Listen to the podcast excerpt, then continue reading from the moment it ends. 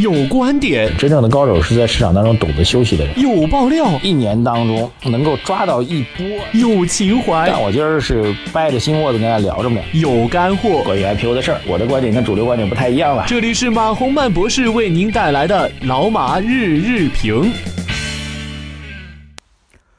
好，各位老马日评的听众朋友们，大家早上好。二零一七年的一月二十四号，星期二啊，本周的这个倒数第三个交易日啊。从昨天晚上到现在吧，两条消息应该跟资本市场关系非常密切啊。这个第一条呢，就是徐翔终于被判了啊，春节前他可以笃笃定定的在牢里过年了哈。呃，与与之相对应啊，就说天津那打气儿枪那老太太，据说要在春节前也要做一次宣判，是吧？然后被判缓刑的概率据说很大啊，我们只是瞎猜啊，所以那老太太应该是可以回家过年了啊。徐翔同志肯定是回不了了。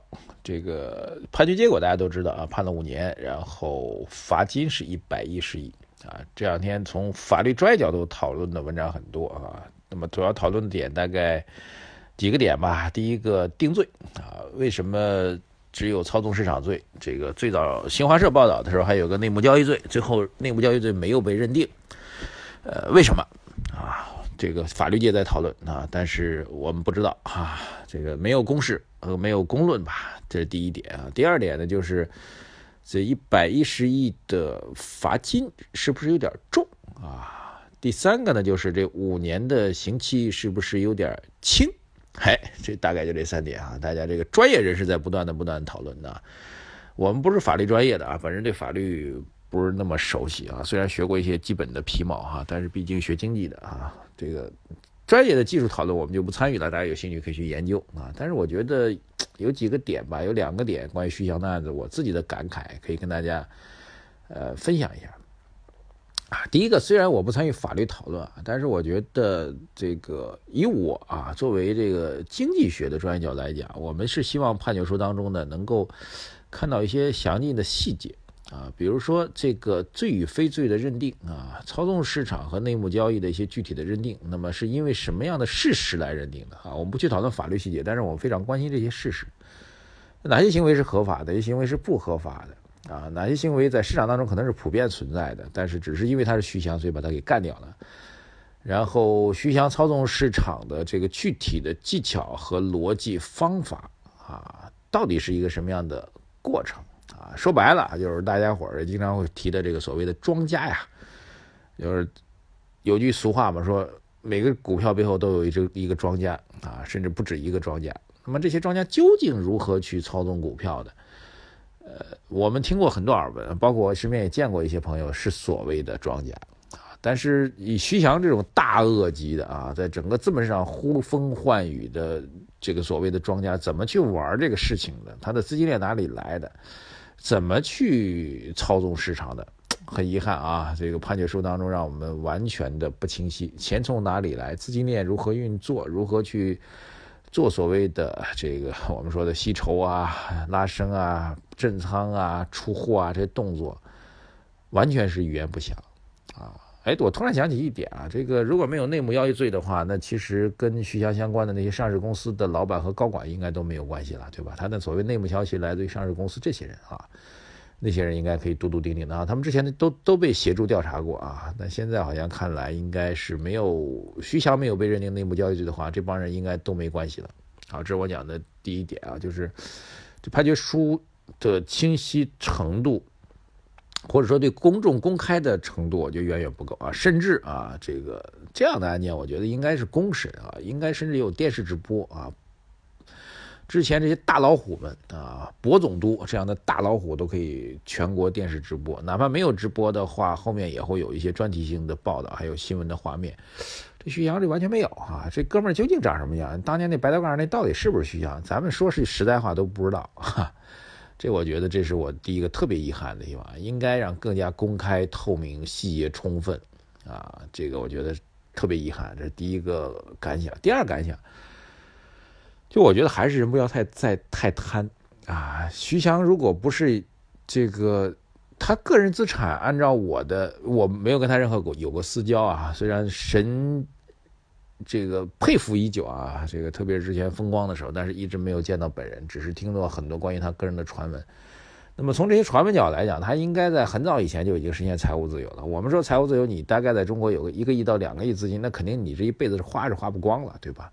那当然有了一个亿到两个亿资金之后呢，还很贪啊，后面想赚的资金量可能是几十亿、几百亿的资金量，那么最终是锒铛入狱。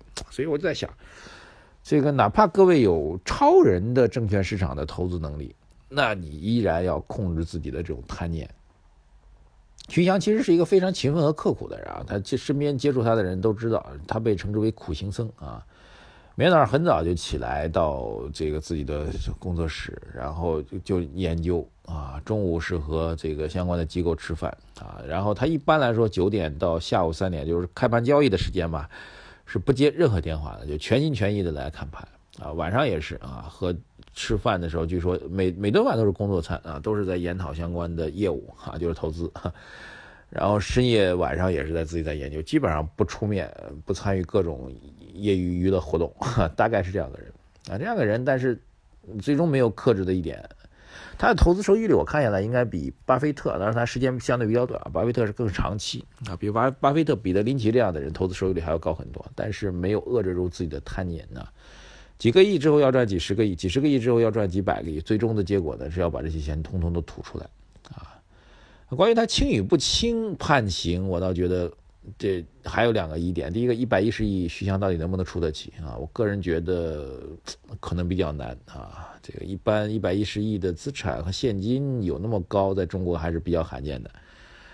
呃，另外一个五年的刑期，我个人觉得，从我纯粹个人啊非专业观点，我觉得可能偏轻了，因为他已经在里面待了一年多了啊。那这样的话，就正常服刑的话，大概三年多也就出来了。如果再给他来个假释啊之类的，那可能再待一年多，可能就出来了。哎，这位大佬即将出狱啊！在宣判的时候，这位大佬又即将出狱了啊！所以总体来讲吧，我作为一个旁观者，我们是希望中国的呃相关的案例判决能够更加的公开透明，这样才能够警示作用啊。总之吧，我觉得建议大家还是不要太贪啊，不要太贪，贪的话没有什么后果，没有什么好果子哈。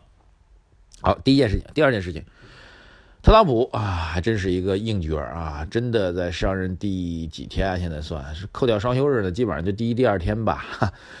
就就真的美国宣布退出 TPP 喽啊！各位还记得大概一年多前这 TPP 有多火吧？所有人都认为是洪水猛兽啊，美国人搞的，针对中国的，要把中国干掉的啊，在贸易 WTO 的这个领域范围当外之外，又要搞一个 TPP，就是要把中国扼杀掉啊，在国际贸易领域当中对中国形成围剿的态势啊。当时这个喊声一片啊，这个没想到特朗普真的是很猛啊！这竞选的时候说要退出，上任之后立马第二天就把他给退出掉了。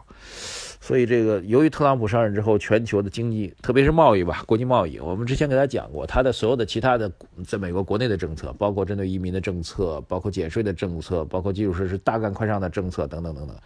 这些政策都需要议会部门的审批啊，因为美国联邦政府其实是没什么钱的哈，你不是说你想减税就能减的，你的财政预算也要向议会去汇报的，对不对？等等等等吧。那么他最能够这个美国国务院主要的权力主要是在外交和军事方面啊，外交当然囊括一部分国际贸易的政策，所以这部分政策美国总统的权限是比较大的，哎，说搞就搞啊，所以至少从目前来看。特朗普的这个行动力还是比我们想象中要强啊，比之前大家预估的说这个喊喊口号完了就就就缩了，就就就就躲了，这种情况看来还是不一样的。所以这个强势，至少目前看起来强势的美国总统，会给中国和世界贸易带来什么样的影响啊？喜忧参半。如果当初我们认为 TPP 是遏制中国，那今天这咔嚓就退出 TPP，那对于中国来说岂不就是利好吗？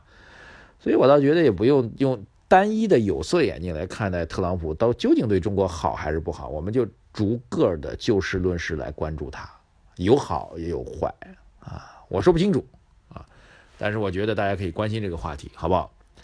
呃，因为是二零一七年我们会讨论最多的一个话题之一。好，再次祝各位投资顺利啊！这个参与投资我们报告会的朋友，继续留下您的姓名、电话、微信公众号，好不好？还有之前。参与过我们这个订阅产品的朋友们，我们正在组建这个微信的大群，我们工作人员会跟您来联系。谢谢大家啊，感谢各位支持，多多的转发是对我们最大的支持哦，谢谢您啊，多多的支转发，多多的留言是对我们最大的支持，谢谢大家，再见。